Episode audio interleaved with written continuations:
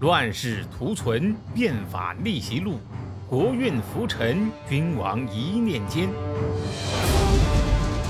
看两千五百年前的战国乱世，各国如何解锁强国路。每天十五点，西哥为您解码战国史。您呢，听了要是觉得还行，麻烦动动您的小手指儿，戳一下。订阅，顺便呢再关注一下西哥，免得咱有缘人擦肩而过，那不是悲剧了吗？上回啊，我们讲了司马光在这个《资治通鉴》里边呢，通过一些小故事啊，对战国首霸魏国的三代君主的为人为政风格进行了对比，得出了魏国君主一代不如一代的结论。魏国霸业呀，开始由盛而衰，特别是呢。魏惠侯即位之后啊，没有带着魏国从胜利走向胜利，而是随着一系列的重大失误，魏国的霸业大戏啊开始了下半场。特点呢，就是一个笑话连着一个笑话。那么魏国是怎么从大国神坛上跌落的呢？我们呢，先来简单说一下这个时候魏国所处的形势。从武侯开始啊，魏老大呢就像没头的苍蝇，是打仗是东一榔头西一棒。周边邻居呢虽然一次次被虐呀，但是也很少有伤筋动骨的。特别呢是西边的秦国，虽然被吴起一次次打的是不能自理，但是呢也在苦练内功。特别是未央投奔秦国之后啊，秦国的小肌肉就开始发育。而东边的齐国，南方的楚国，都是老牌大国呀。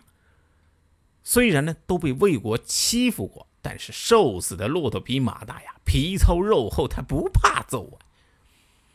魏惠侯上台以后呀，魏韩赵三国联盟啊，算是彻底的玩完。哎，赵国和韩国也成了魏国的敌人，这两国呢，都把都城呢往东迁。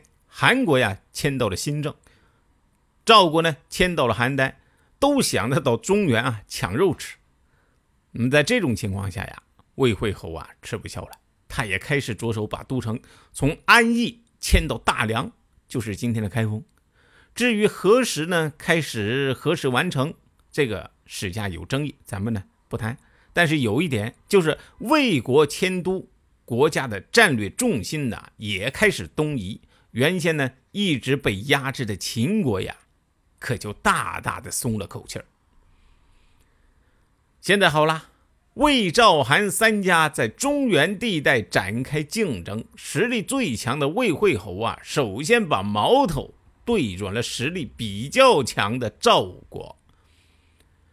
公元前三百五十四年，赵国呀想收拾魏国，这个魏啊是保卫的魏啊。偏偏呢，这个魏国又是魏老大的跟屁虫，哎，赵国这样做呀，等于是明摆着要和魏老大打擂台嘛。魏惠侯也不含糊啊，当即发兵，任命庞涓为将，直接就打上了赵国的门。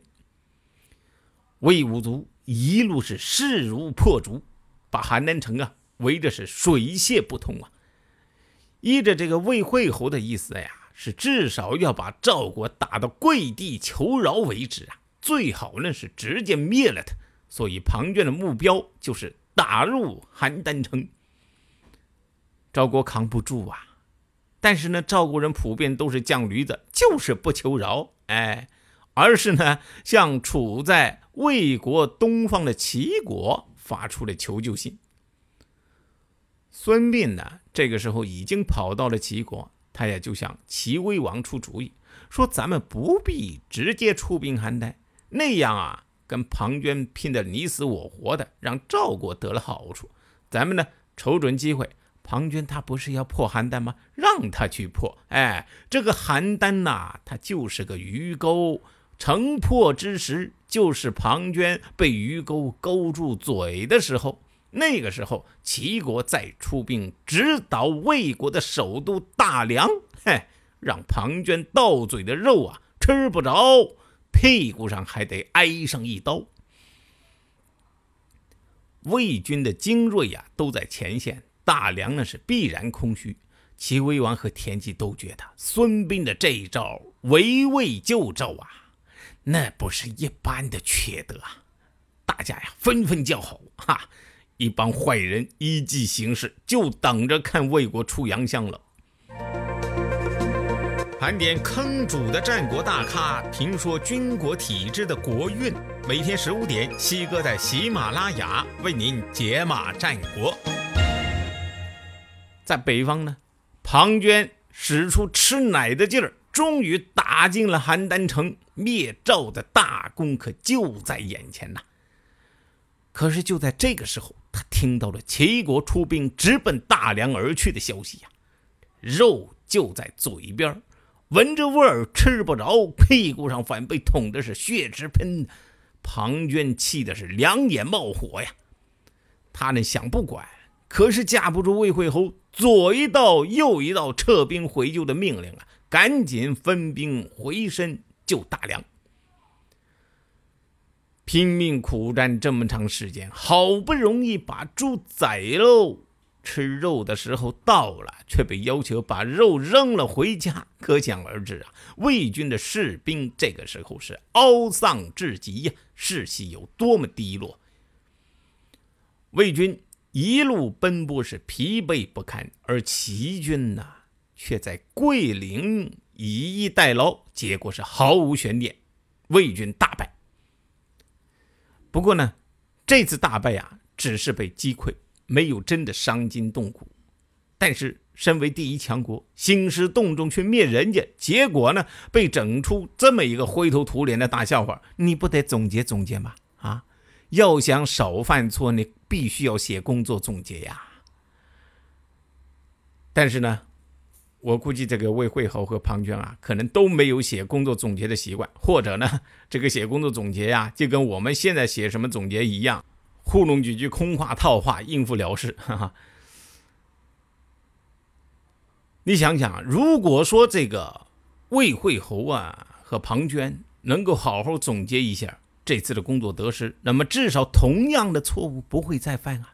然而，十三年后的公元前三百四十一年，魏惠侯啊又派庞涓去收拾韩国，结果呢，一模一样的错误又重新犯了一遍。这个魏惠侯怎么又看韩国不顺眼了呢？这是魏鞅代表秦国呀倒江湖的结果。在这个魏国跟周边列强打得团团转的时候啊，秦国一直在忙着变法。为了防止引起魏国的注意呢，魏鞅就向秦孝公建议啊，说想办法拍拍魏惠侯的马屁啊，双方建立良好的工作关系。于是呢，孝公就派魏鞅出使到了魏国。魏鞅的办法呀，就是劝魏惠侯称王。注意啊，《资治通鉴》上都叫魏惠王，但是呢。他称王，实际上是从这个时候开始的，而且呢，后来因为招了众怒，又自废过几次自己的王号，可见这个人呢，啊，实在是短视的一塌糊涂，做事情啊，那不是一般的丢人呐。称王就意味着比诸侯啊又高了一级，哎，如果其他诸侯国没有意见，等于是承认了魏国的老大地位。可是，在一个高手如林的时代，谁服你呀？啊！所以啊，魏央看似来啊劝进拍马屁，实际上是想把魏惠侯啊架在火炉上烤。因为啊，他算计到魏国称王，齐楚这样的大国呀，肯定是不服。哎，这个情况在后世的曹操他就很聪明啊。孙权曾经劝这个曹操。要称帝，结果呢？这个曹操把那个孙权的来信扔一边，说：“视而欲使吾居火炉上也。你想把我放在火炉上烤啊？啊！”那么公孙鞅揣着一肚子坏水的主意，魏惠侯有没有看出来？他又是怎么做的呢？且听下回分解。谁按下了礼崩乐坏的启动键？哪些小弟逆袭成带头大哥？哪些大哥被带进了坑？又有多少君王魂断强国路？西哥从《资治通鉴》《战国策》《史记》中筛出战国大事件，为您剖析国运密码，轻松理清战国乱史。